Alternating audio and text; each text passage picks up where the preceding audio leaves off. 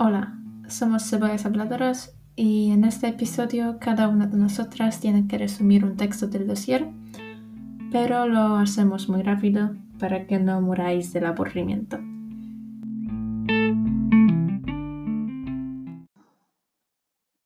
Jaime Rubio Hancock, en su artículo sobre cotilleos, habla sobre los beneficios de los chismes, como dirían hispanohablantes de América Latina.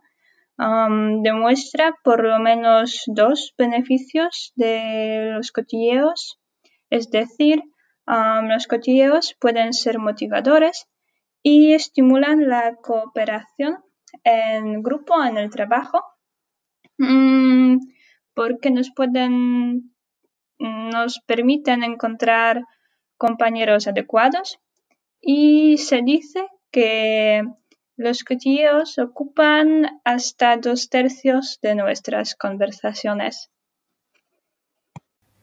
Pues yo creo que nadie nos sorprende cuando nos dice que todos cotilleamos, porque realmente cualquier conversación sobre otras personas se puede llamar el cotilleo. Lo que es interesante es que escuchándolos nos comparamos con otras y con otros. y por eso los cotilleos son como motivadores a nosotras mismas. Nos ayudan a ser mejores para tener éxito o simplemente para que nadie sea un objeto de rumores. El artículo de Jaime Rubio Hancock, mm, titulado ¿Por qué nos gusta cotillear? Sí, a ti también me lo han contado.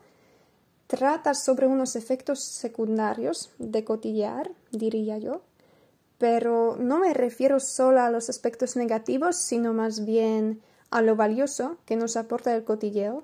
Y si ya hablamos de esto, mm, podemos decir que el cotilleo siempre se asocia con lo negativo y nosotros nunca notamos lo positivo. Por eso Hancock lo subraya en el texto muchas veces.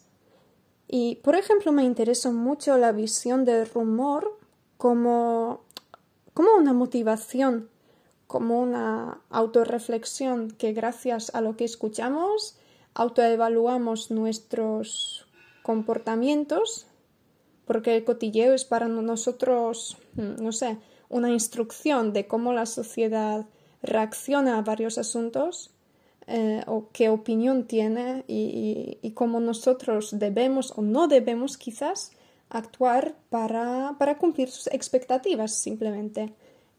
Y además coleccionamos informaciones sobre la gente y esto creo que es bastante útil porque nos permite prepararnos un poco. Eh, ¿Para qué? Pues para un encuentro con ellos o, cuando necesitamos algo de ellos. Esto creo que nos puede servir si queremos conseguir algo. Y para concluir, mm, me viene a la mente una reflexión que, que, muchas veces no nos damos cuenta de lo que nos traen nuestros comportamientos porque realmente son subconscientes, creo.